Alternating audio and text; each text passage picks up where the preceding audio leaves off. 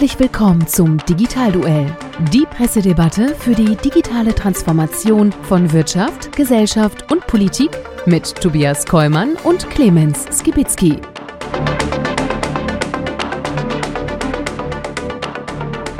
Hallo und herzlich willkommen zum Digitalduell unserer Pressedebatte rund um das Thema digitale Transformation in Wirtschaft, Gesellschaft und Politik. Mein Name ist Tobias Kollmann und ich darf euch da draußen wie immer herzlich begrüßen, wie auch immer ihr uns jetzt hier zuhört oder zuschaut.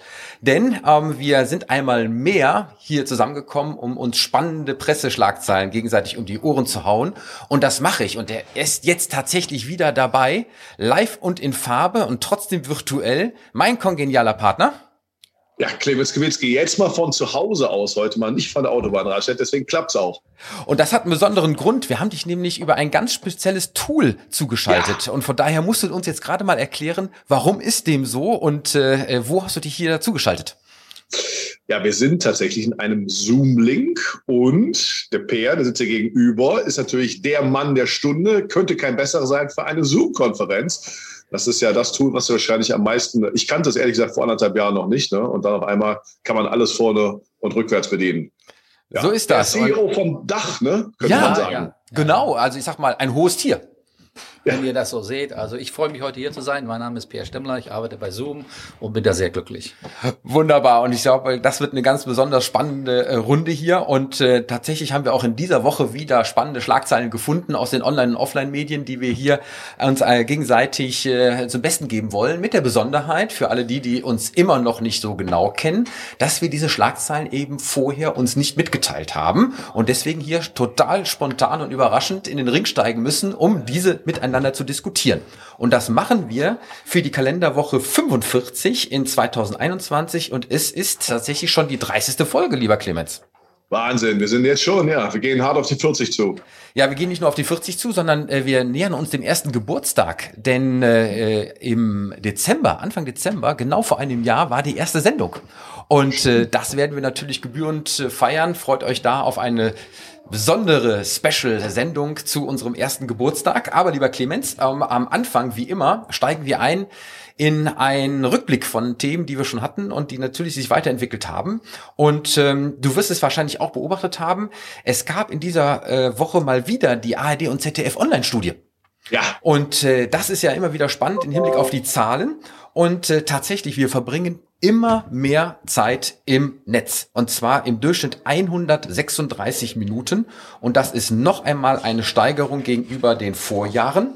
Und halte ich fest, äh, insbesondere bei denen, die diesem Medium besonders zugeneigt sind, ja, den 14 bis 29-Jährigen, da sind sogar im Durchschnitt 269 Minuten. Wahnsinn, oder? Ja, ich kann mich noch erinnern, diese AD und ZDF Online-Show, die kommt ja schon wirklich sehr lange raus. Also die ersten Jahre, als ich mich damit beschäftigt habe, da war die Kategorie Social Media noch gar nicht gemessen. Also, ja, da muss man vorstellen, damals war ja noch ganz viel Festnetz dabei. Smartphones waren noch nicht so da. Also schon eine wahnsinnige Entwicklung, wenn man das mal sich so anschaut. Und klar, bei den, bei den Kiddies hat das alles abgelöst. Ne? Also ich weiß gar nicht, wenn ARD und ZDF messen, messen die noch lineares Fernsehen überhaupt bei denen? Ja, das versuchen die, aber äh, sie werden immer wieder feststellen, dass sie längst abgelöst sind. Ja, also da, wenn ich da kurz was zu sagen kann, die Zahlen kommen mir total viel zu gering vor. Ach, ja, also ich glaube auch, dass das ist die Zielgruppe, die sie selber messen wollten, nämlich die ZDF und ARD. Anwender sozusagen und diejenigen, die Netflix gucken heutzutage oder Amazon Prime, die werden die gar nicht erreicht haben in ihrer Studie. Äh, doch, doch, tatsächlich. Die 14- bis 29-Jährigen, wie gerade angesprochen, die sind eben auch mit dabei und da waren es eben 269 Minuten, ähm, nochmal deutlich höher. Und tatsächlich ist es so, lieber Clemens, ähm, Social Media ist ja nicht mal ein Eins, sondern äh, Streaming-Anbieter. Ja, ja Musikstreaming ne? ähm, ganz vorne und dann kommt äh, schon natürlich äh, Video- und Filmstreaming, äh, Netflix und Amazon Prime.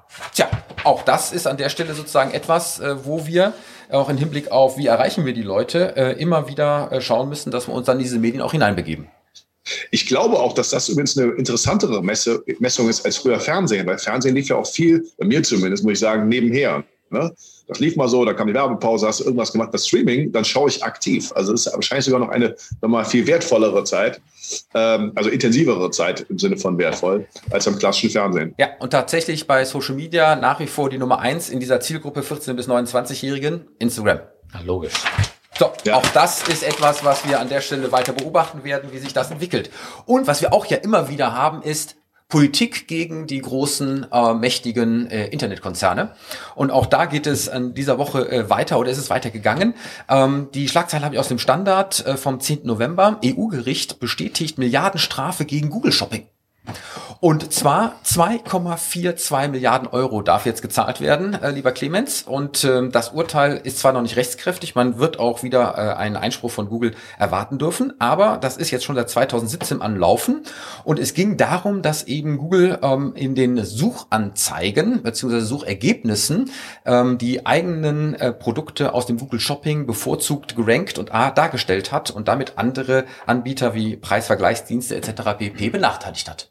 Und da hat das Gericht gesagt, das darfst du nicht und äh, deswegen zahlst du jetzt eine Strafe. Jetzt muss man natürlich an der Stelle sagen, lieber Clemens, diese Strafe ist vielleicht ein bisschen homöopathisch, denn ähm, alleine im vergangenen Quartal hat äh, Google einen Gewinn von 16 Milliarden Euro bei einem Umsatz von 56 Milliarden Euro erwirtschaftet und von daher würde ich mal sagen, vielleicht nicht gerade aus der Portokasse, aber ähm, zumindest mal einen echten Symbolwert, äh, die die aber auch jetzt nicht besonders aus, äh, aus, den, aus der Ruhe bringen sollte.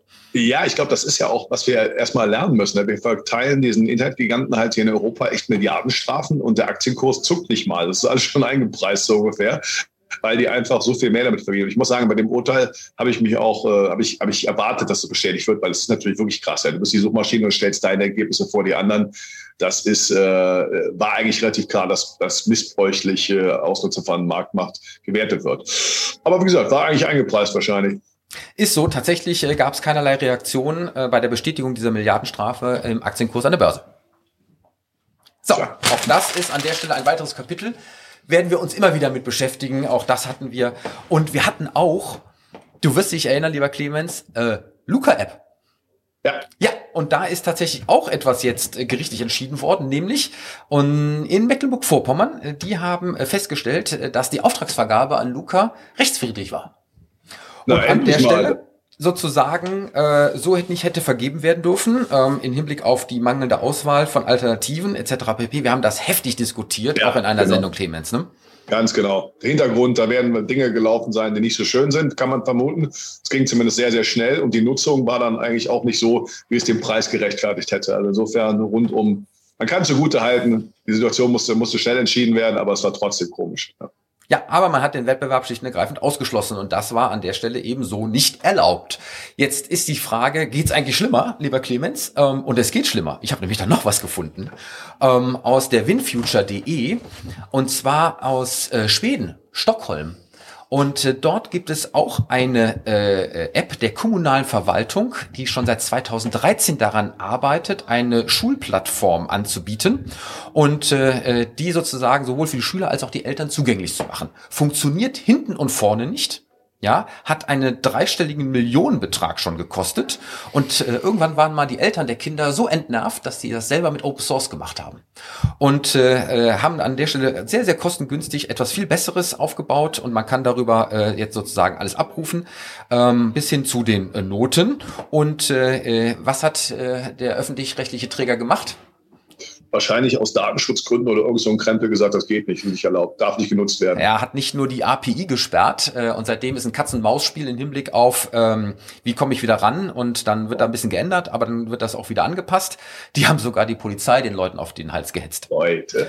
Und äh, das zeigt einmal mehr, äh, wie vielleicht so im öffentlich-rechtlichen Bereich das Thema Digitalisierung und Umgang mit Apps und Aufbau und äh, entsprechenden Produkten vielleicht noch nicht so optimal gelöst ist. Nicht nur bei uns, sondern auch tatsächlich in diesem Fall in Schweden. Ja, wo man dann sagen kann, einfach der Staat ist halt wie immer nicht, wie viele irgendwie glauben, Papi-Staat wird es schon regeln. Nein, wir müssen mal lösungsorientiert. Es muss funktionieren. Und wenn es nicht funktioniert und andere können es besser, müssen wir die halt lassen. Und wenn es doch die Betroffenen sind, das ist ja wirklich also völlig fehlgeleitete Politik. Ja, auch das werden wir weiter verfolgen, weil wir ja das große Thema E-Government und äh, digitale Verwaltung ja auch als einen Politikschwerpunkt haben werden in der nächsten Zeit. Äh, und wie das funktionieren wird bei all diesen Geschichten, ich bin gespannt. So, und damit sind wir schon am Ende von unserem heutigen Rückblick. Und äh, bevor wir aber jetzt so richtig in das Digitalduell einsteigen, dürfen wir wie immer unseren Sponsor präsentieren und sagen herzlichen Dank für die Unterstützung. Das Digitalduell wird Ihnen präsentiert von Cognizant ist Ihr Partner für funktionale Sicherheit in digitalen Automatisierungsprozessen. Seit 25 Jahren unterstützt Cognizant weltweit Firmen aller Branchen mit seinem globalen Netzwerk an Expertinnen und Experten. Deutschlandweit bieten wir unseren Kundinnen und Kunden IT- und Beratungsleistungen und stellen ihnen unser gesamtes Technologie-Know-how zur Verfügung. Dabei liefert Cognizant datengetriebene Ökosysteme für zukunftsfähige Geschäftsmodelle, die den Menschen immer in den Fokus stellen. So, und damit sind wir zurück. Und äh, lieber Clemens, ich habe dir äh, eine Schlagzeile mitgebracht äh, von einer Webseite, die wir, glaube ich, noch gar nicht hatten. Ähm, Springer Professional. Und äh, es ist vom 8.11. und es geht um Business Analytics. Und die äh, Schlagzeile heißt, in Unternehmen wird selten datenbasiert entschieden. Und äh, das Ganze geht auf eine Studie zurück. Ähm, und diese Studie unter 250 deutschen Geschäftsführern, Managern und IT-Entscheidern kommt zu einem Ergebnis, dass nur knapp ein Drittel der Befragten, also 32 Prozent, weiß, welche Daten überhaupt im Unternehmen verfügbar sind. Und 40 Prozent äh, dann an der Stelle zumindestens mal sagen, ja, ähm, sie haben in irgendeiner Art und Weise eine Idee, welche Art von Daten erfasst werden, aber in nur 20 Prozent aller Firmen würde man tatsächlich auf diese Datensätze zurückgreifen, auswerten und nutzen. Und meine Frage an euch ist, herrscht im deutschen Management immer noch die alte Regel Bauchgefühl vor Daten? So, Clemens. In vielen ja. Man muss ja fairerweise eine Sache sagen. Äh, also natürlich ist dieses, diese Datenverfügbarkeit, ja, also diese, was wir Schlagwort Big Data haben und daraus eben Smart Data zu machen. Aber die Informationen, die, die Daten zu nehmen, aufzubereiten und den Entscheidern zum richtigen Zeitpunkt, also allen Menschen, die Entscheidungen treffen müssen, richtigen Zeitpunkt aufbereitet auszuspielen, ist natürlich eine extrem komplexe Aufgabe. Insofern kann man sagen, naja, also ist wahrscheinlich noch nicht so ausgereift. Aber ja, ich gebe dir recht, aus meiner Beratungserfahrung ist es oft so, dass die Mühe dahingehend, das zu tun, noch nicht da ist. Und dann, also es wird immer weniger, aber ich habe es jahrelang gehört, sowas wie, ja, junger Mann, ich mache das seit 30 Jahren, das wollen Sie mir eigentlich sagen, ich kenne da den Mann. Und wenn daneben liegst, ich meine, nutze es doch einfach als Chance. Deswegen sage ich immer, digitale Transformation ist auch ein Stück Demut in der Eitelkeit von vielen Entscheidern, ja, wo du sagen kannst, ja, nutze es doch als Chance. Ja, nach dem Motto, wenn da keiner liked, keiner kommentiert, keiner reagiert, dann ist das doch eigentlich ein Vorteil, auch wenn das heißt, dass vielleicht deine Idee, ja, und wo immer Oberschlägt unter vielleicht nicht die beste war, ist doch eine Chance. Ich meine, das Thema hat natürlich verschiedene Facetten, nämlich einmal überhaupt äh, die Daten erst einmal zu sammeln, zu verarbeiten und dann auch in den System wieder zur Verfügung zu stellen und, und das ist, glaube ich, etwas, was immer unterschätzt wird, dann sie auch eben wirklich anzunehmen und äh, das als Entscheidungsgrundlage zu nehmen. Ähm, und wie ist das äh, bei euch im Unternehmen? Also erstmal muss ich sagen, da fehlt ein wesentlicher Schritt in deiner, ja, äh, in, in, deiner Erklärung. Und zwar ist es das so, dass in den Unternehmen im Grunde genommen die Aufbereitung meistens in grafischer Form zu den Entscheidungen führt. Und die, die Daten, die in bester Form grafisch dargestellt werden, und da sind auch die letzten großen Firmenverkäufe gewesen, Tableau, jetzt nicht als Verkauf, aber Tableau als Darstellung äh, zum Beispiel, oder äh, die Darstellung dieser Daten führt mit zu den Entscheidungen. Es ist also nicht nur, dass die Daten da sind, sondern es ist, äh, die Geschäftsführer nehmen das gerne visuell wahr und dann erst kommt die Entscheidung und ich stimme zu. Viele Entscheidungen werden nicht aufgrund dieser Daten, äh, die Daten werden unterstützt, aber am Ende des Tages ist das Bauchgefühl, bin ich voll bei euch. Äh, jetzt muss man an der Stelle aber auch nochmal rückfragen. Äh, es kann ja nicht sein, dass nur anhand von schönen Kuchengrafiken äh, hier entschieden wird, sondern äh, an vielen Ecken geht's ja deutlich tiefer rein. Und da ist auch die Frage, gehe ich selber tiefer rein? Ja, oder lasse ich mir sozusagen Daten nur aufbereiten in den schönen Bildern, um dann irgendwelche Managemententscheidungen zu treffen? Oder beschäftige ich mich selber, ja, als Manager mit den Daten und guck mal rein? Also da, wo ich an, mit Geschäftsführern und vielen äh, Aktienkonzernsführern rede, sieht man doch eher die schönen Bilder, die aber natürlich alle gut aufbereitet sind. Da gibt's Data Analytics Teams, die sowas machen. Da ist viel Daten, da gucken sie auch viel rein, aber am Ende des Tages ist das ein Bauchgefühl, was dadurch mit entsteht. Jetzt ist natürlich die Frage, äh, lieber Clemens, ähm es gibt aus meiner Sicht, ich habe mal nachgeschaut, keine wissenschaftliche Untersuchung zwischen ähm, schlägt Datenentscheidung Bauchgefühl. Wir haben an der Stelle im Rahmen von Börsen ja immer wieder diese Diskussion ähm, in Hinblick auf Chartanalysen und dann gibt's da die Haltelinien und so weiter und so weiter und dann sagt aber irgendwie Warren Buffett ist mir alles vollkommen Schnuppe, ähm, weil ich glaube an das und das und das wird entsprechend so kommen. Ähm, in anderen Bereichen äh, habe ich aber ja ein vollkommen anderes Entscheidungsspektrum. Personalentscheidungen, strategische Entscheidungen für ein Unternehmen, Kooperationsentscheidungen und so weiter und so weiter. Ähm, wenn man da mal die Daten heranziehen würde, dann wäre es ja doch für, für die Entscheidung, die ein Unternehmen trifft, am Ende zumindest mal eine sinnvolle Ergänzung zu der Erfahrung der einzelnen Leute. oder? Ja, also ich meine, muss das mal, ich würde das Thema noch mal kurz einen Schritt zurück. Also ich habe 15 Jahre echt mal äh, äh, Marktforschung gelehrt immer wieder und äh, allein was in diesen 15 Jahren passiert ist Guck mal, ist ja nicht so, dass wir früher alles, äh, haben wir auch nicht jede Studie für bare Münze genommen, sondern natürlich spielt der Mensch da eine Rolle, äh, spielt eine andere Rolle. Erst man ja festhalten, wir haben ja eigentlich durch die digitale Welt eine Revolution der Marktforschung. Wir können ganz oft, da wo wir vorher nur Befragungen durchführen können, jetzt beobachten. Und das sind diese digitalen Daten. Das ist der Unterschied zwischen ich frage die Leute und sie wissen gar nicht, was sie antworten sollen weil sie gar nicht wissen, was sie in drei Monaten irgendwie unter welcher Situation hätten getan, sondern wir haben ja die realen Entscheidungen. So, jetzt muss ich diese Daten und natürlich sehen, was machen die Leute. Ähm, die kann ich me besser messen als jemals zuvor. Aber die Interpretation, warum die das tun, welche vielleicht auch sozialen Motive dahinter stecken, da wird, ist, glaube ich, das Bauchgefühl auch weiter gefragt. Wir müssen eine neue Balance. Wir haben jetzt viel, viel mehr an Daten. Ja, da, wo, also künstliche Intelligenz, der Aufbereitung, äh, also das Erhebung und Erfassung und Aufbereitung der Daten, kann in festen Datenräumen da wo die Daten recht klar sind, ja schon mal sehr viel liefern. Aber die, bei der Interpretation, muss ich dazu sagen, da ist natürlich auch viel diese, diese Social Signals, also die Empathie des einzelnen Entscheiders. Das Bauchgefühl ist vielleicht schon gefragt. Da KI kann halt nicht springen, kann nicht verstehen, ja Mensch, warum, warum macht denn, kann denn der mit dem nicht und so weiter. Aber ich sehe trotzdem, würde ich kritisieren, äh, diese Datenwelt wird zu wenig, noch zu wenig benutzt und zu viel aufs Bauchgefühl geführt. Es ist aber nicht in allen Situationen so, da muss ja mich genau, wie gesagt, das unterscheiden, welche Situation wir gerade sind. Auch hier nochmal eine schöne Zahl aus dieser äh, Untersuchung. Jeder zweite, 46 Prozent, sieht es nicht als seine Aufgabe an, sich um ein gezieltes Datenmanagement zu kümmern. Ja, aber das ist ja schon ein Riesenfehler. Du musst jetzt, es geht ja nicht um die Aufgabe des Datenmanagements, sondern es geht darum, schneller, bessere Entscheidungen treffen zu können in Augen der anderen Marktseite. Und die Datenerhebung und Verfügbarkeit ist der Schlüssel dafür, weil diese Revolution, wie gesagt, Marktforschung war ja immer dafür da, best, zu besseren Entscheidungen zu führen, weil die Informationslage eine bessere ist. Und da erleben wir eine Revolution durch Big Data und, und Smart Data. Und wer dann sagt, das ist Datenmanagement, das ist nicht deine Aufgabe. Doch deine Aufgabe ist es, schneller bessere Entscheidungen zu treffen. Und dafür musst du nur mal die Mittel von heute, die besten Möglichkeiten von heute nutzen. Also wer, wer so, eine, so eine Aussage trifft, der hat das Thema nicht verstanden, würde ich sagen.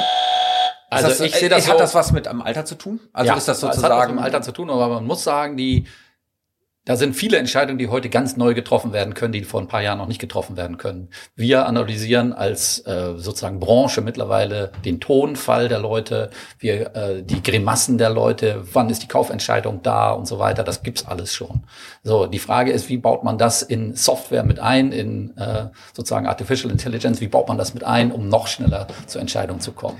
Äh, nur damit ich das richtig verstehe, äh, so als Vision. Ähm, es gibt ein Verkaufsgespräch über Zoom mhm. und der Vertriebsmitarbeiter bekommt aufgrund der Datenanalyse der Gesichtsmimik des anderen mitgeteilt, wie hoch ein, eine Wahrscheinlichkeit des Verkaufs ist und wie viel Zeit er noch rein investieren darf oder nicht nicht wie viel Zeit er rein investieren darf, sondern was da passiert bei dem anderen gerade. Das Ach. wird mitgeteilt. Das gibt's alles schon. Also wir entwickeln sowas nicht, sondern wir kriegen laufend Angebote von Firmen, die so etwas machen. Die verkaufen das aber auch an Amazon oder Google und andere äh, Verkaufsplattformen, wo das Verkaufsgespräch zum Beispiel über Zoom stattfindet oder über andere Plattformen. Das gibt's tatsächlich so. Es gibt auch eine Stimmanalyse schon, ähm, in welchem Gemütszustand man gerade ist. Und äh, ich finde sowas super spannend. Das sind also sozusagen analytisch getriebene Entscheidungshilfen gibt es, ganz klar. Äh, ist übrigens nicht eine gänzlich neue Idee. Äh, weil ich habe das mal schon vor vielen, vielen Jahren gesehen. Es gibt ja gewisse Persönlichkeitstypen und äh, da wird mit relativ wenigen Fragen herausgefunden, in welcher Typenklasse man ist. Und dann wird geschaut, inwieweit zwischen dem Vertriebsmitarbeiter und der Typenklasse seines Gegenübers dann die Strategien aufgebaut werden können, um eine etwas größere Nähe für einen Verkaufsabschluss zu bekommen. Genau, es, es gibt es nicht nur, das gibt's nicht nur im Vertrieb, das war jetzt nur ein Beispiel, das gibt's in der Psychologie zur Früherkennung von Depressionen. Äh, genau, das DISC-Modell gibt's genau, glaube ich, da genau, auch. Ne? Ja, genau. genau. Das, ist, das ist alles nicht, das ist alles datengetrieben und das ist gut so. So, und das heißt ja an der Stelle, äh, wenn das jetzt äh, nochmal mit Kameratechnologie unterstützt wird, wird es natürlich noch mal cleverer, oder? Genau, genau. Und dann kommen wir sofort wieder aufs Telemedizingesetz, was bei uns eben nicht so gut ist wie in anderen Ländern. In anderen Ländern ist das schon völlig normal, dass in entlegenen Regionen äh, praktisch in der Apotheke ein kleiner Raum ist. In der Schweiz ist das super gut zum Beispiel organisiert. Da kann dann der Patient in den Raum gehen und dann wird er vom Arzt analysiert und der hat natürlich Daten zur Verfügung die ganze Zeit. Ich meine, äh, die, die Frage, inwieweit ich diese Daten dann nicht nur erheben darf, ja, und ja, sondern auch nutzen so, darf, ja. ist natürlich immer ein Thema, was wir auch hier bei uns haben, lieber Clemens. Ähm, aber äh, jetzt sind wir ja im Unternehmen und jetzt gehe ich mal davon aus, dass das nicht unbedingt nur Daten sind, die von einem Nachfrager kommen, sondern die ja von der gesamten Operations kommen. So, und da gibt's ja auch zig Software-Tools, die das in irgendeiner Art und Weise ähm, aufgreifen und auch aufarbeiten. Und trotzdem ist die Frage, müsste ich nicht eigentlich auch eine Kompetenz entwickeln, ja, selber in eine Datenanalyse reinzugehen und auch in den Daten mal etwas zu suchen, was mir eine Standardgrafik, ja, über die Software nicht unbedingt rausspielt. Das macht auch sicherlich in jedem Unternehmen gibt es diese Analytiker. Das sind meistens Controller, die sind aber nicht in Geschäftsführungsposition. Ne? Die bringen das den Geschäftsführern dann mehr oder weniger bei. Es ist also nicht so, dass die Geschäftsführer selber die, die besten Analytiker sind oder die besten äh, sozusagen Datenempfänger. Äh, ja. ja. Clemens, glaubst du, dass da äh, äh, mit der nächsten Generation ähm, vielleicht auch äh, etwas äh, Umdenken passiert? Äh, ja, absolut. Man muss aber einmal einsehen. Also es gibt so verschiedene Grundfähigkeiten, die die Generation äh, von, von uns jetzt hier vielleicht noch nicht haben musste. Die waren aber einfach, als sie ihre Karriere gestartet haben, war es aber noch nicht notwendig. Aber es ist doch vollkommen, also für mich ist es vollkommen logisch, wenn wir mal weitergehen. Die, die in 10, 15 Jahren an den C-Level, also in den Top-Führungspositionen sein werden, da wird sowas wie Datenanalysefähigkeit, Datenverwendungsmöglichkeiten kennen und anwenden. Und genauso äh, das Thema Social Media, also eine Community um mich aufbauen, mich als Personenmarke Marke, intern, extern äh, zu, äh, zu positionieren. Das wären Grundfähigkeiten. Das ist so wie heute, ja, ich kann auch ein Telefonat führen oder ein Kameratraining haben. Es wird also vollkommen normal sein. Wir leisten uns, sagen wir mal, nur so, dass wir das, äh, dass, dass sich viele heute noch sagen können, nö, da, da reicht der geordnete Sinkflug noch. In anderen Ländern sind wir ja schon viel weiter. Jetzt äh, ein bisschen hypothetische Frage. Wenn jetzt aber alle das können, und alle super, super Daten haben, super auswerten können und daraus ihre Entscheidung ableiten. Haben wir da noch eine Differenzierung? Das haben wir auf jeden Fall. Wir erkennen ja heute schon, dass Unternehmen, die sich stärker mit Digitalisierung beschäftigen, dass das die Gewinner sind. So, wenn wir uns mal angucken, was sind die letzten Firmen, die in den DAX aufgestiegen sind? Das sind alles Firmen aus dem digitalen Umfeld. Ja, wenn ich mir da angucke, Delivery Hero, 40.000 Mitarbeiter, Weltmarktführer in 40 Ländern oder sowas, ist Wahnsinn. Das ist eben kein klassischer Maschinenbauer oder Autobauer oder Chemiker oder sowas. Ja, das ist also so, ja, der, die einen laufen hinterher und die anderen laufen voran. Und das wird auch in der Zukunft so sein. Ich glaube ja, ja tatsächlich, dass äh, die Entwicklung so sein wird, äh, dass wir noch einen ganz großen Clash haben zwischen ähm, Bauchentscheidung und Erfahrung mhm. äh, und dann sozusagen datengetriebenen Entscheidungen. Dann eine Mischung aus beidem. Dann wird irgendwann mal die Datenentscheidung so perfektioniert sein, dass es wiederum ein Bauchgefühl sein wird, was ich in den Daten eigentlich suchen werde. Genau, dass ich das, das Interpretieren auch und das, was über die KI hinausgeht natürlich. Aber guck mal, das ist so ähnlich wie Formel 1 wahrscheinlich. Guck dir das mal an. Ne? Formel 1 ist Technik ganz, ganz äh, wichtiger Faktor. Ja, alles, was wir da haben an Analyse und so weiter. Und ich glaube, der Fahrer macht dann so, sagen die so maximal zehn Prozent aus. Ja, aber diese zehn Prozent sind dann auch noch wichtig. Also man muss dann, man muss ja auf dem besten Level technologisch sein. Äh, und dann eben brauchst du aber das, was du für Führung und Entscheidungen brauchst, auch gerade für Thema Führung, Charisma. Also deswegen sage ich ja, die Grundfähigkeiten, Leute mitzunehmen, dass Leute für dich arbeiten wollen, dass Leute äh, deine äh, mit diesem Unternehmen zu tun haben wollen, das ist wieder eine zutiefst menschliche Fähigkeit. Du weißt, ich habe ja, glaube ich ja gerne, nehme ich dieses Beispiel in meinen Keynotes und auch in dem Buch, äh, das DJ-Prinzip. Und immer, äh, der DJ deswegen, weil ein DJ nimmt die Daten der Tanzfläche und interpretiert sie in Echtzeit und steuert so die Party. Aber ich habe noch nie von, einem, von einer Party gehört, wo ein DJ am Anfang kam, seine Playlist eingelegt hat und nach drei Stunden wiederkam und schaut, wie es gelaufen ist. Sondern der ist dann da, der interpretiert laufend die Daten, aber am Ende ist er auch eben ein Teil des Produktes, ein Teil dieser ganzen Geschichte. Wenn er dann eben die, die Persönlichkeit, der eine wird es mehr einbringen, der andere weniger, aber das, das wird eine Mischung sein. Nur der Anteil der digitalen Daten und damit der Marktkenntnis, der wird halt immer größer werden. Und da ist dann eben das, das was dann geleistet werden muss im Unternehmen, ist Wahnsinn. Aber der Mensch wird in dem Sinne nicht ersetzt werden. Ihm werden ganz viele Dinge abgenommen werden und er wird auf verschiedenen Leveln das einsetzen müssen, was Maschinen nicht gut können. Das ist nämlich Empathie, in Augen schauen können, Interpretation, also die, die Kameradaten, die da, die da passieren, das, was wir sozial intuitiv machen und eben so, also soziologisches Verständnis haben, das wird die Kernfähigkeit werden. Ich sehe jetzt auch ohne Datenanalyse in deinen Augen, wie du jetzt unbedingt zu deiner Schlagzeile oh, kommen was willst. Was für eine Überleitung. Was für eine Überleitung, genau. Von daher, Clemens, ja. hau rein mit deiner Schlagzeile. Ich würde es mal so sagen, die Daten der Uhr, die neben dir läuft, hat dir gesagt, hör mal, geh mal rüber Oder die hat einer eingeflüstert, der Andreas Gebhardt vielleicht im Hintergrund, geh mal rüber zum nächsten Thema, wir kommen so aus der Zeit. Aber machen wir genauso.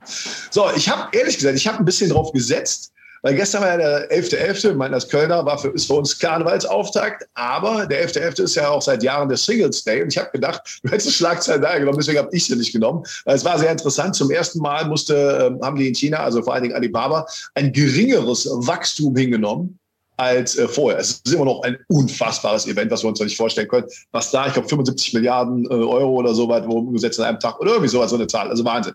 Ich habe mir deswegen aber eine andere Schlagzeile rausgenommen, weil ich ja gedacht habe, nimmst die.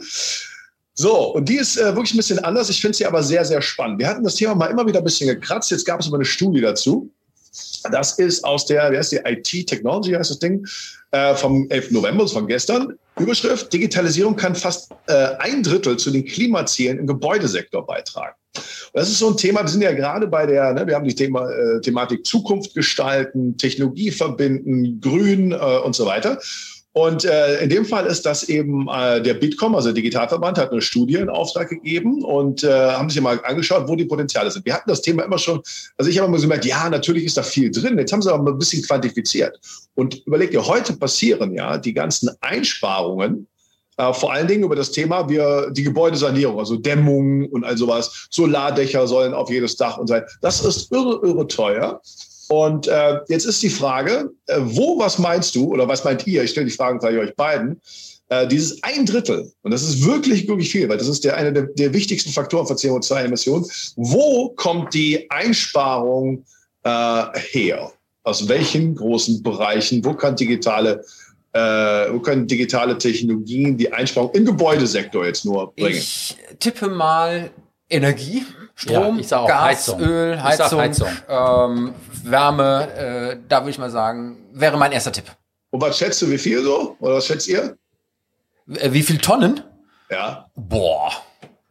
Das ist eine Frage. Ich sag mal, oh, Nein, ja, aber ja, ungefähr ja. von dem Anteil von der Einsparung. Äh, 15 Prozent. Ja, sogar noch viel mehr. Also in der Tat, Automation bei Heizung und Warmwasser, das ist das Entscheidende. Ja? ja. Hier geht es ja darum, um Bürogebäude, müssen all diese ganze, die ganze Steuerung, das ist wirklich der, äh, der Riesenbatzen, also geht da um 10,8 äh, Milliarden Tonnen CO2. Und dann kommt das äh, nächste, das ist intelligente Sektorenkopplung. Das heißt also, wie können wir halt zwischen den jeweiligen Sektoren von Verkehr und, also wir wissen, da fährt einer irgendwie lang und dann können wir das Gebäude da schon rausnehmen und, und, und woanders wieder äh, entsteuern. Und das ist dann der zweitgrößte Batzen. Und der dritte ist, ähm, was schätzt ihr da? was könnte der dritte Faktor sein? Ja, IT natürlich. Nee, es ist in der Tat Beleuchtung. Ah, also okay. Also Beleuchtung und Kühlung. Und äh, ich habe nicht gedacht, dass das alles so viel ist, weil ich habe jetzt auch überlegt, okay, Smart Home, also ich weiß nicht, was ihr das seht, bisher dieses Smart Home System, das halte ich alles noch so, das klingt so nach netter Spielerei, aber das hier wäre ja ein total wichtiger Faktor. Also wenn wir sagen, ja Mensch, wenn wir diese ganze teure Gebäudesanierung uns, sagen wir mal, da, da, können wir, das dauert halt ewig, bis alle Gebäude gedämmt sind und das ist verdammt teuer. Aber so Smart Home Systeme, wenn die genau das berücksichtigen würden, dafür ein Konzept, das wäre doch eine Aufgabe, da könnten wir ganz schnell sogar, das ist nämlich auch der, der Vorteil der Studie, sagen, das ginge sehr, sehr schnell. Das äh, ist in der Tat insofern spannend, weil äh, natürlich jetzt gerade auch wegen den ganzen Energiepreisen das äh, Thema natürlich nochmal besonders in den Fokus gerät und vielleicht tatsächlich Smart Home über die Spielereien äh, mit Licht aus, äh, Licht ein und Rollladen hoch und runter ähm, vielleicht nochmal wirklich eine neue Wendung bekommen könnte. Und es gibt ja auch da verschiedene Ansätze Ansätze. Ähm, ich weiß noch, kann mich gar nicht erinnern, ich habe vor vielen, vielen, vielen Jahren ähm, mal für ein großes Unternehmen eine Heizungsplattform entwickelt, die über die angeschlossenen Kunden ein gemeinsames Matching des Ölverbrauches versucht hat zu koordinieren, um dann gemeinsame Bestellungen zu günstigen Preisen mit der automatischen Verteilung des Heizöls dann hinzubekommen. Ähm, das ist sicherlich äh, ein Thema, was mir dazu einfällt. Das andere Thema, was mir dazu einfällt, ist aber natürlich ähm, auch die Rahmenbedingungen, die wir jetzt den Gesetzgeber haben, dass ähm, wir in Zukunft alle Smart Meter haben müssen ähm, und so weiter und so weiter und die Steuerung dann eben auch äh, dieser, dieser Heizungssysteme etc. pp. ja wirklich auch für Energieeinsparungen sorgen kann. Und wenn automatisch ein Licht ausgeht in einem Raum, den ich verlasse, ja, und äh, an der Stelle auch wieder Strom gespart wird und all das, es könnte einen neuen Anstrich bekommen. Also Smart Home könnte einen grünen Anstrich bekommen. Ja, es ist nicht nur Smart Home. Ich sehe das ja auch so, und das haben die Grünen ja auch im Wahlkampf erzählt. Die wollen ja im Grunde genommen auf alle Dächer, auf jeden Neubau, aber auch in jeden Altbau wollen die aufs Dach ganz klar Solaranlagen oder Solartermin drauf tun. Und das scheitert an ganz vielen Stellen natürlich an sowas wie Denkmalschutz. Das ist alles bekannt, ja, was da an Schwierigkeiten sind. Aber ich sehe da auch das größte Einsparungspotenzial. Daher wusste ich das auch mit dem, äh, dass das Aber Heizung das größte Einsparungspotenzial ist. Sorry, aber mit den Dächern und den Solargeschichten, ne, Ja. äh, erinnert mich auch sofort an etwas, ähm, weil es sind, glaube ich, diese oder letzte Woche waren die ersten Zahlen, ähm, wie Elon Musk mit diesen. Dachziegeln Genau. ähm, sozusagen wiederum ein Hit äh, zu landen scheint äh, mit den entsprechenden Steigerungen, Ja. weil es eben hip und cool ist, das direkt die Dachziegeln zu implementieren, das Thema Solar und eben nicht irgendwelche Paneelen drauf zu setzen. Und da sage ich mal wieder, ist es wieder einfach nicht cool genug gedacht bei uns. Ja, wir, wir, Wir haben auch die ersten deutschen Anbieter schon, die das mitmachen, Ja, Trend. Ja, ich- ich wollte gerade sagen, ich hab- aber Also- davon, aber wir waren nicht die ersten. Nein, überhaupt nicht. Ja. Nein. Und wir, wir haben immer nur gedacht, aha, sagen? Ja, das kannst alte. Also sorry, das, das alte, Thema ist das super. alte ist so wie es ist. Da packen wir irgendwie was Neues drauf, aber eine Verbindung von den beiden, ja, als wirkliche Transformation, das war doch mal wieder etwas, was Dazu gab es gestern hatte. noch eine andere digitale Mitteilung und zwar es gibt den ersten deutschen Hersteller, der Vorhänge vorgestellt hat diese Woche, äh, wo Solarenergie mit erzeugt wird, also Strom. Auch cool. Ja. Da habe ich auch nicht kurz zu dieser, ich kenne mich mit diesem Dachziegel, die finde ich natürlich auch faszinierend. Ich habe zwei Aspekte dazu. Also erstens, als ich das erste Mal gelesen habe, als Elon Musk das gemacht hat, ich dachte, wow, super toll. Dann habe ich mal irgendwann geredet von lauter Dachdeckern. Das ist jetzt so zwei, drei Jahre her. Da habe ich das, die hatten davon noch nie was gehört. Und was war die erste Reaktion? Sagt er, ja, ist ja total spannend, aber wisst ihr, das Problem ist, wir haben gerade wieder die äh, sowieso Verordnung für Sicherheitsschutz äh, von Dächern. Wir haben so wenig Dachdecker, bis das bei uns ankommt, das dauert Jahre. Wir haben überhaupt nicht genug Leute, die diese Sicherheitsvorkehrungen nach diesen Maßstäben bauen können. Das ist eine Thema. Also insofern auch wieder deutsche Ja, aber, ja, genau, mal wieder, es geht nicht, so, ne? aber jetzt auch nochmal äh, zu Per, dieses Thema mit den Solardächern. Ich meine, das ist natürlich aber auch, ich sag's mal so, äh, sehr ineffiziente, um nicht zu sagen dämliche Staatsdenke. Auf jedes neue Haus ein Solardach. Ob das Ding im Tal steht, im Schatten, unter Bäumen. Das ist natürlich wieder überhaupt nicht durchdacht. Das heißt, was der Bitkom hier fordert, ist ja genau das. Leute, macht doch mal bitte endlich ein ganzheitliches Konzept. Sektorenübergreifend von der Steuerung da, wo es heute da ist. Nicht die teuersten Wege in der Gebäudesanierung, sprich Dämmung, und bis die Dächer gebracht sind, sondern die effizienten. Also, was hat fast jede Wohnung hat doch mittlerweile hat doch eine halbwegs gute Internetstruktur. Jetzt müssten wir da bitte ein Konzept machen. Die, die Smart Meter, Tobias, die du erzählt hast, wenn ich es richtig verstanden habe, sind die, sollen die heute dafür da sein, dass dann gemessen wird und dem jeweiligen Stromzahler klargemacht wird, wie der Energie brauchen, vorgleicht. Das ist aber nicht das, worum es geht. Dass der den informiert und der sein individuelles Verhalten mit. Eine Regierung, die das ganzheitlich denkt, müsste hier ein übergreifendes Konzept entwickeln, wie wir diese Effizienz dort reinbringen, mit, dem, mit den digitalen Menschen da zusammenarbeiten. Das wäre effizient. Ja, aber die Smart Meter sind ja nur der Einstieg, damit ich überhaupt die Daten bekomme, um daraus dann die Analysen zu fahren, wie ich entsprechend Energie einsparen darf. Aber, äh, äh, Männer, ähm, ich gucke hier auch tatsächlich wieder auf die Uhr. Ja, ähm, äh, spannendes Thema. Ich glaube, dass vielleicht jetzt auch durch einen Regierungswechsel ähm, das Thema Green Tech Smart Home und vielleicht sozusagen an der Stelle äh, mit einer neuen Perspektive vielleicht nochmal ein extremer Vorschub äh, in dem Bereich zu beobachten sein wird. Hoffentlich, und bitte clever. Ja, natürlich. Äh, Und selbst wenn es nicht clever ist, da muss was passieren, das schulden wir der Generation nach uns. Genau, Ja, ich sag aber mal, wenn wir es Energieeinsparung können wir auch unclever Aber, nehmen. aber? Per, wenn wir es nicht clever machen, sind wir kein Vorbild für andere. Es geht doch, das ist ja genau das Problem. Wir können hier auf Null runterfahren. Das ist, regt mich so auf bei diesem, diesem Klimathema, dass wir immer so tun, ja, dann machen wir mal, ist egal, was es kostet, müssen wir. Nein, wir müssen die Vorbildfunktion beachten. Wenn wir uns leisten können, das zu tun, dann müssen wir es clever machen, dass für alle anderen ein Anreiz ist. Sonst können wir uns auf den Kopf stellen, uns alle super fühlen, aber wir haben das Thema nicht gelöst. Und das meine ich mit clever und ganzheitlich machen. Ich habe an der Stelle mal gesagt, ähm, wir würden dann ganz schnell die E-Autos auf die Straße bekommen, äh, wenn wir das Tempolimit ja, für die Verbrenner auf 130 setzen und alle, die E-Autos fahren, äh, entsprechend noch ähm, darüber hinaus zulassen. Aber gut, das ist nur an der Stelle etwas, was wir äh, uns äh, ein andermal anschauen wollen. Aber jetzt sind wir natürlich ganz, ganz gespannt auf die Schlagzeile von unserem Gast. Lieber Peer, hau rein. Ja, also äh, diese Woche war in ganz vielen Medien stand, ähm, es gibt eine Rückholaktion oder eine Rückrufaktion für 12.000 Teslas. Aufgrund einer, ja, im Grunde genommen, die würden plötzlich bremsen, diese Autos. Weil sie eine praktisch falsche Software hätten, die bei uns sowieso nicht zugelassen ist. Und das war das Witzige an dieser Schlagzeile, dass es uns überhaupt nicht betrifft. Das hat nichts mit uns zu tun. Trotzdem war das die Riesenschlagzeile, als wenn Tesla irgendwas Böses oder falsch gemacht hätte. Und das andere ist eben, wenn eine Rückrufaktion bei einem Verbrenner beispielsweise stattfindet, dann ist das so, dass die Autos in die Garage, also in die Werkstatt müssen. Ja, aber bei Tesla, das wird über Nacht kommt ein neues Software-Update und ist das weg. Also es ging um diese, im Grunde genommen ging das um dieses selbstfahrende Auto, was in eine Beta-Version ist beim Tesla, was bei uns auch alles nicht zugelassen ist. Da stand in Deutschland in keiner Zeitung richtig drin. Da stand einfach nur drin Rückruf, Rückrufaktion 12.000 Autos. Total verwunderlich. Ja. Ich habe mich gerade spontan gefragt, ob es vielleicht sogar nicht besser ist, wenn sie äh, äh, überraschend bremsen, als wenn sie überraschend Gas geben würden. Äh, von daher, äh, aber das nur am Rande. Äh, ich glaube tatsächlich, äh, das Thema Tesla ist ein rotes Tuch gerade für uns in Deutschland und die deutsche Automobilindustrie. Ja. Deswegen wird das auch immer so gespielt ja. äh, und äh, besonders in den Fokus gestellt, weil wir hier natürlich in einer Branche sind, wo wir was zu verlieren haben. Ja, genau. Fokus ist der richtige Hinweis. Die haben das nochmal besonders schlecht dargestellt, während in den Digitalzeitungen stand das schon so ein bisschen drin, dass Tesla das in den Beta-Test-Software über Nacht einspielen kann eine neue Version. Da stand das schon drin. Aber das hat der Fokus als Zeitung, der hat das komplett ausgeblendet, so als wenn das jetzt so ist, dass wie diese Teslas irgendwo in ein Tesla Center fahren müssen.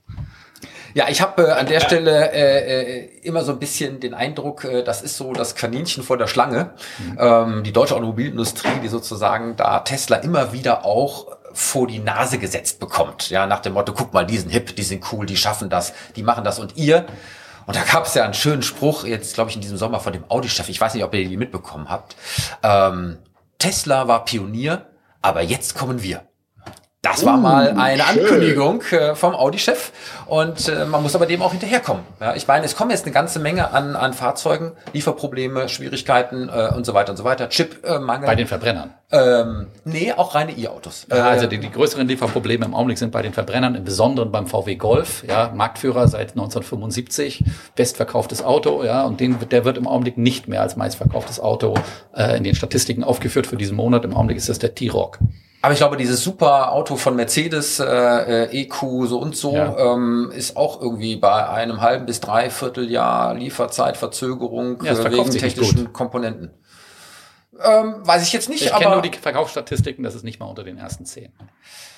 Ah. Ja, ist auch, auch schon wieder weg hier, aber ich äh, bin mal gespannt, ja. weil ähm, tatsächlich ist ja dieses Thema nicht aufzuhalten. Ich glaube, Tesla war auch irgendwo ähm, in Norwegen zum ersten Mal ähm, das meist zugelassene Auto überhaupt. Ja. Ganz lange. Äh, Im Augenblick ist es aber der IQ3, in, auch in Norwegen. Ähm, Tesla ist absoluter Marktführer in Norwegen in den Elektroautos, im Bestand und in den Neuzulassungen. Das ist ja sowieso das große Thema, was die meisten Medien nicht verstehen, dass es einen Unterschied gibt zwischen Neuzulassungen und Zulassungen. Wenn weiterhin so wenig Neuzulassungen da sind, brauchen wir noch ungefähr 100 Jahre, um die ja. Zulassungen, von denen wir 60 Millionen haben im, in Deutschland, ja auszuwechseln. Ja, also um den Bestand auszuwechseln. Aber Clemens, ich würde gerne mal von dir nochmal hören, im Hinblick auf diese Einstellung, ja, ja. Ähm, und in die Art und Weise der Berichterstattung. Wertschätzung an der Stelle von jemandem, der an der Stelle digitaler Pionier, ja, aber auch natürlich für die Elektromobilität und all das äh, in Verbindung. Und wir hatten ja auch schon so ein paar lustige Geschichten über Tesla hier bei uns in der, in der Sendung.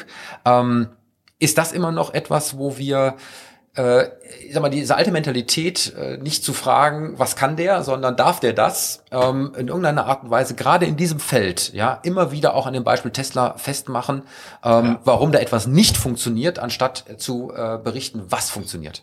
Ich glaube, dass das Problem ist wirklich sitzt so tiefgehend. Ja, ich habe jahrelang, äh, wenn ich in der Automobilindustrie unterwegs war, sind mir Dinge passiert wie, ja, äh, kommen Sie gerne äh, für unser Event vorbei, aber reden Sie bitte nicht über Tesla.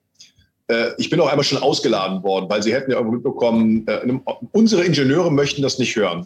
Und ich glaube, das Thema sitzt halt wirklich sehr, sehr tief. Also es war auch so, noch wirklich 2016, 2017, wenn ich irgendwas gepostet habe nur über Tesla, habe ich erstmal fünf Kommentare bekommen, ne, die berühmten Spaltmaße. Dann ein CEO damals 2015 gesagt, ähm, dieses Wer hatte gesagt, Tesla, die äh, sind bald pleite und können nicht richtig Autos, können nicht richtig produzieren, sind so klein äh, die ignoriere ich bewusst. Und das fand ich natürlich genau, ich habe diesen Menschen später mal dann getroffen, da hat er sich auch aufgrund dieses Statements haben, haben wir uns dann getroffen und hat sich dann auch gesagt, Mensch, da habe ich damals falsch gesehen, ich wollte es auch nicht sehen. Es ist auch genauso. Du musst ja überlegen, ich habe dann mich gesagt, Ja, man kann ja sein, selbst wenn die pleite wären, was natürlich nicht der Fall ist. Und ja, und andere haben gesagt zum Zeitpunkt, der Tag, an dem Tesla mehr, mehr wert ist als äh, ein deutscher Autobauer, ist, wird nie kommen. Ne?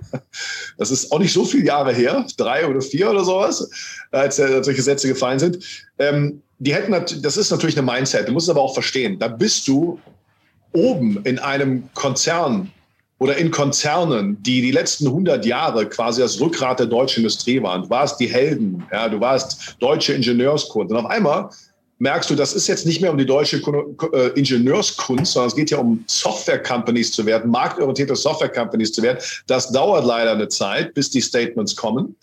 Ähm, und auch, ich habe dann immer gesagt, ja, dann guck doch nicht, ob die, wie die produzieren. Schau doch, wie die einfach 400.000 Autos verkauft haben in einer Woche, ohne einen Cent klassische Werbung. Also mach doch das, was du kannst, besser und schau dir das an, was die können, um so den zu lernen. Die Gehaltung muss man kritisieren, war jahrelang zu wenig da. Hat sich aber schon längst geändert. Ne? Vor zwei Wochen genau, hat der gute genau. Herr Vorstandsvorsitzende Dies äh, von VW den Herrn Tesla ja. über eine Konferenz äh, eingespielt und hat, das ist auch ein richtiger Schock gewesen für ganz Niedersachsen, für die Politik Politik und für alle in der Autoindustrie. Ja, deswegen hat er wahrscheinlich auch äh, den Rückhalt vom Aufsichtsrat verloren und hängt gerade in ja, den Seilen. aber bin ich, vollkommen, bin ich vollkommen bei dir. Da hat, äh, als er dies, als er angetreten ist, hat er gesagt, wir sind nur noch ein Gadget im Internet der Dinge mit dem Auto. Und das ist natürlich eine vollkommene DNA-Abkehr von dem früheren Denken. Wir haben ein Ökosystem, abgeschlossenes Ökosystem Auto gebaut. Da kommen wir von der DNA her. Wir entscheiden, welche Radkappe, welcher Tankdeckel reinkommt und auch welches Internet da reinkommt. Es hat einfach sehr lange gedauert. Und ja, man muss den Leuten, man muss ihnen sagen, das haben sie früh nicht gesehen. Jetzt ist da eine Umkehr, aber es dauert natürlich auch, bis du dir den Mindset, die Unternehmenskultur eines irgendwie 100 Jahre alten Unternehmens oder 70 Jahre dann einfach drehst und die, die jahrelang was anderes äh, gehört haben. Ne? So, also klar, äh, jetzt ganz schnell aufholen, Erkenntnis her und, und, und vorangeben. Aber bei, jetzt, bei dies kann man natürlich auch ein bisschen ein paar andere Sachen noch kritisieren. Ne? Also muss man dazu sagen. Also ob die Strategie, da kann man drüber streiten, 100% Elektro, ob dazu richtig ist, muss man ja auch überlegen. Ja, du schüttelst mit dem Kopf. Ja, ich habe da meine eigene Meinung, aber ich komme ja, raus, auch, raus. Ich komme auch aus der aus der Autoindustrie. Ja, genau, ich komme aus der Autoindustrie. Ich habe in Braunschweig studiert. Ich bin da hingezogen, weil ich unbedingt zu VW wollte. Ja. ja. Und einer meiner Kommilitonen, den äh, ich habe das auch aus meinem LinkedIn-Profil, um darauf zurückzukommen, gestrichen, dass ich da war. Ja, bei VW. Einer meiner Kommilitonen, meiner Ex-Kommilitonen ist da äh, äh, ja, ist Kronzeuge in dem Programm. Ich habe also auch Messtechnik mit studiert, ähm, war aber Ingenieur da richtig. Aus, aus meiner Sicht ist das auch so. Und dass die, die, diese Abkehr vom Verbrenner, wo wir einfach ganz klar wissen, in Wirklichkeit ist der Diesel das beste Auto vom Verbrauch her, vom Langstrecken und so weiter, ähm, Kapazitäten her. Wir wissen, dass das falsch ist. Und das ist auch nur eine Übergangstechnologie dieser Art der Elektromobilität, wie sie, wie sie jetzt haben, also die batteriegetriebene. Wir wissen in Wirklichkeit schon längst, dass wir wahrscheinlich irgendwann über eine Brennstoffzelle mit Wasserstoff fahren werden. Ja, elektrisch natürlich, also nicht verbrennen den Wasserstoff. Und am Ende des Tages ist ja die große Frage, wie kommt die ganze Energie von den ganzen äh, Windkraftanwerken überhaupt dahin, wo wir sie gerne haben wollen? Wir werden keine großen Überlandleitungen mehr bauen, das wird es nicht mehr geben. Wir werden keine großen Pipelines bauen. Das wird, das wird anders hierher kommen müssen.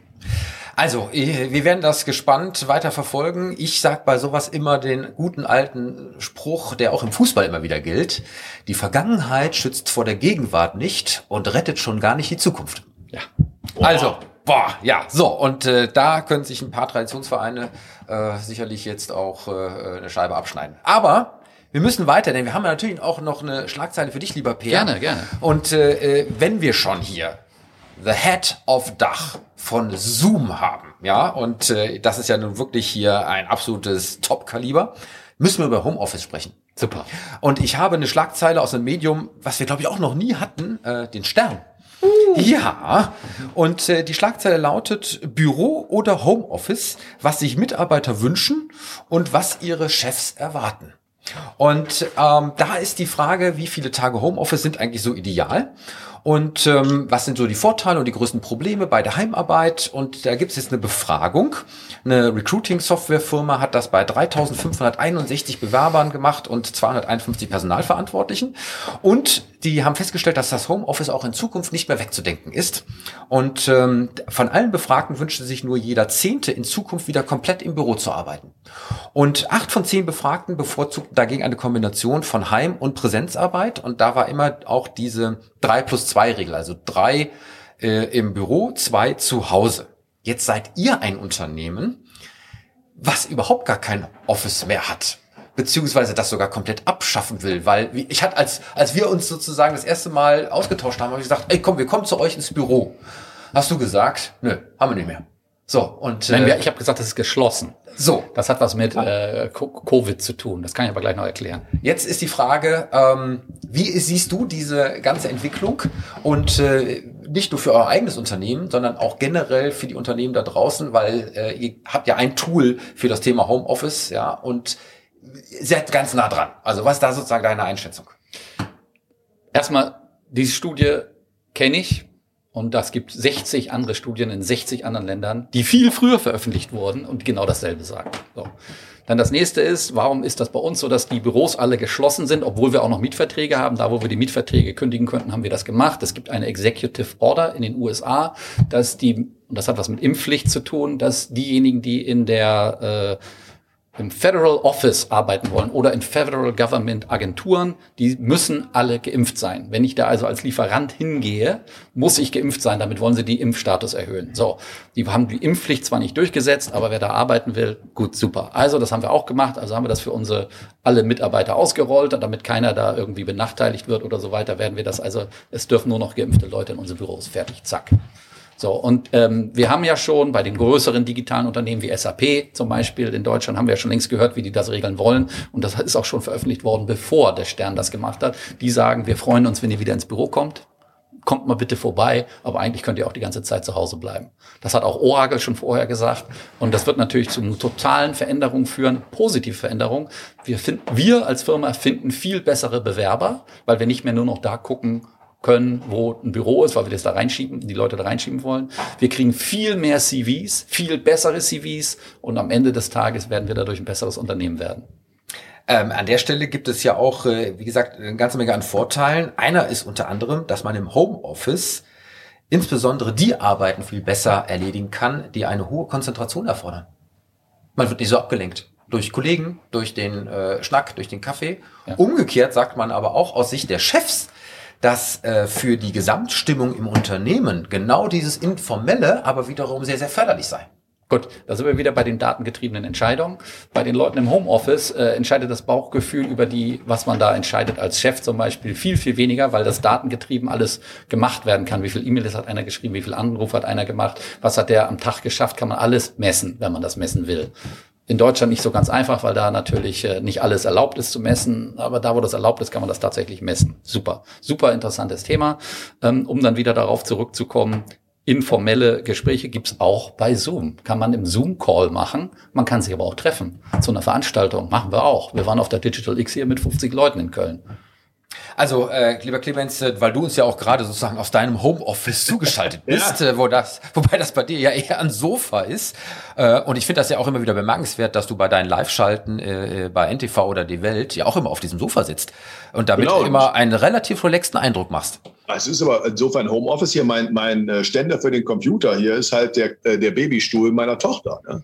Also ist wirklich Home, äh, kann man nicht anders sagen. Aber ich bin da voll bei Per. Das wird nicht mehr weggehen und das ist auch gut so. Vor allen Dingen auch Riesenchance. Also sag mal, es wird Leute geben, die werden das nicht so haben wollen, aber wenn solange nur ein großer Prozentsatz sagt, ich möchte die Mischung, deswegen ist auch ganz klar und auch als Wettbewerbsvorteil erkannt. Äh, Ich erinnere noch mal an Vodafone, die irgendwie vor ein paar Wochen erklärt haben, äh, Mitarbeiter können dann jetzt von arbeiten, wo sie wollen.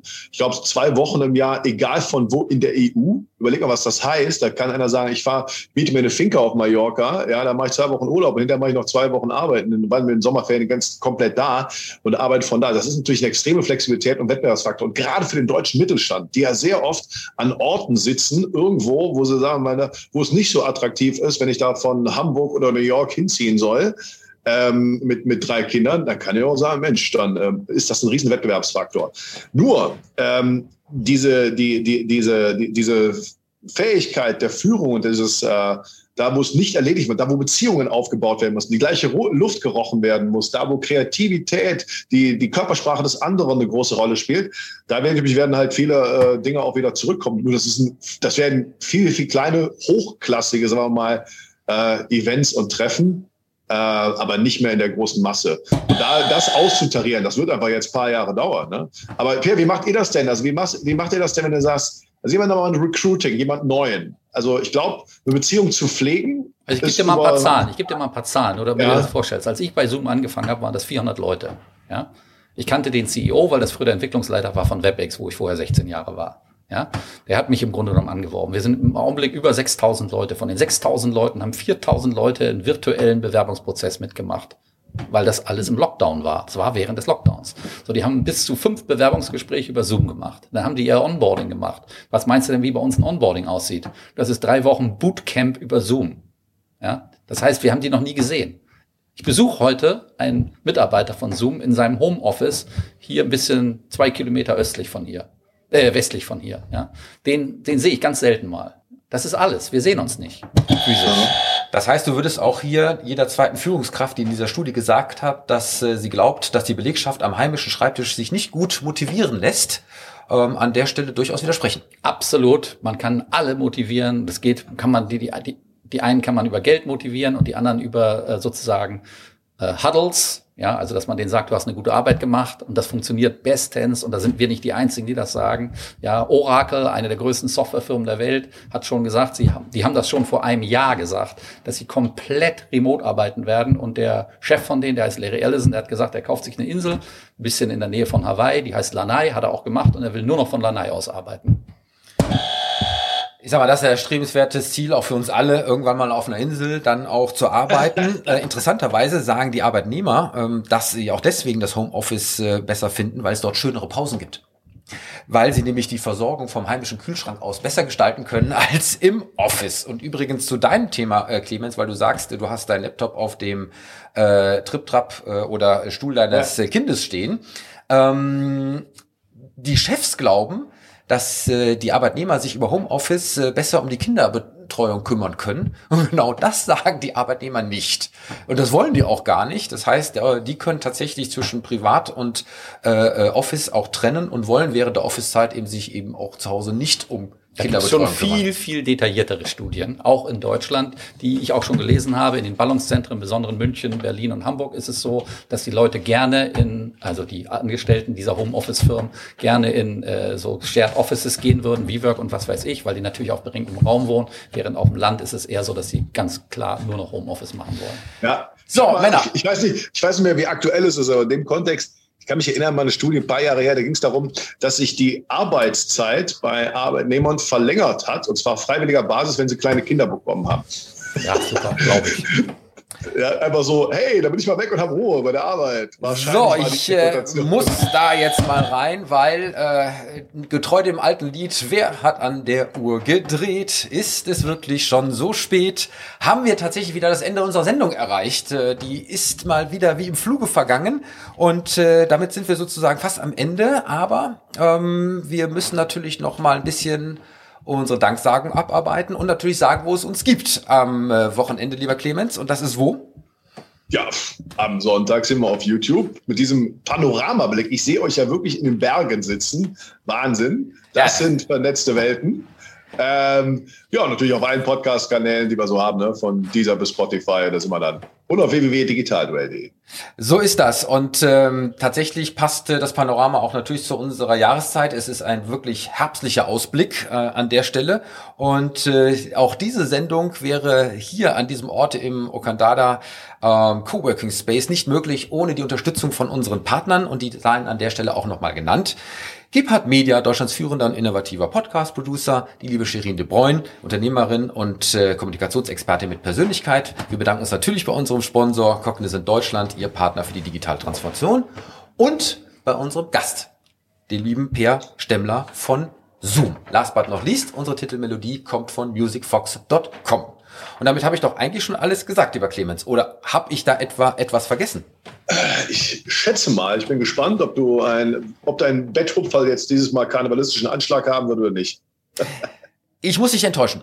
Ah, Mist. Aber äh, ich frage dir oder frage dich an der Stelle, was glaubst du, wen du jetzt mit Gesichtserkennung und Fotoabgleich ähm, als deinen historischen Zwilling suchen kannst? Wen ich suchen kann. Ja. Also entweder ich suche meinen historischen Zwingel, äh, Zwilling. Ja, aber nicht von dir persönlich, sondern von jemand anders. Aha. Ich sag's dir. Sag. Dein Haustier. Ah. So, und zwar, das muss man sich wirklich auf der Zunge zergehen lassen. Die Frage, die man hier in der Schlagzeile äh, sieht, sieht deine Katze aus wie Mona Lisa? Diese App sagt es dir.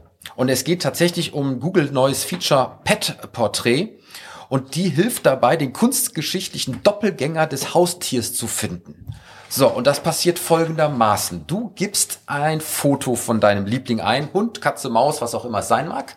Und dieses Bild wird mit sämtlichen historischen Gemälden verglichen, auf denen ja auch Tiere gemalt wurden. Und dann findet diese App tatsächlich genau den digitalen Zwilling heraus, den es schon mal irgendwann auf einem historischen Bild gegeben hat.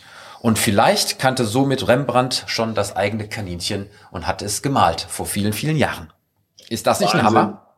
Ich weiß nicht, wie viele Meerschweinchen gemalt wurden in der Geschichte, aber okay. Spannend. Du wirst lachen, das funktioniert mit Fischen, Reptilien, Pferden, Vögeln, Kaninchen und Hasen und natürlich Hunde und Katzen. Und wir werden es nicht nachprüfen können im Vergleich zu Google. Ähm, du kannst es ja mal probieren und äh, an der Stelle schauen, ob äh, dein äh, Haustier nicht vielleicht schon mal irgendwann irgendwo aufgetaucht ist. Äh, auch das sicherlich eine spannende Geschichte aus den großen Weiten des digitalen Universums. Und damit äh, darf ich wie immer unsere heutige Sendung beschließen mit Macht es gut, macht es digital und bleibt gesund. Ciao. Tschüss. Tschüss.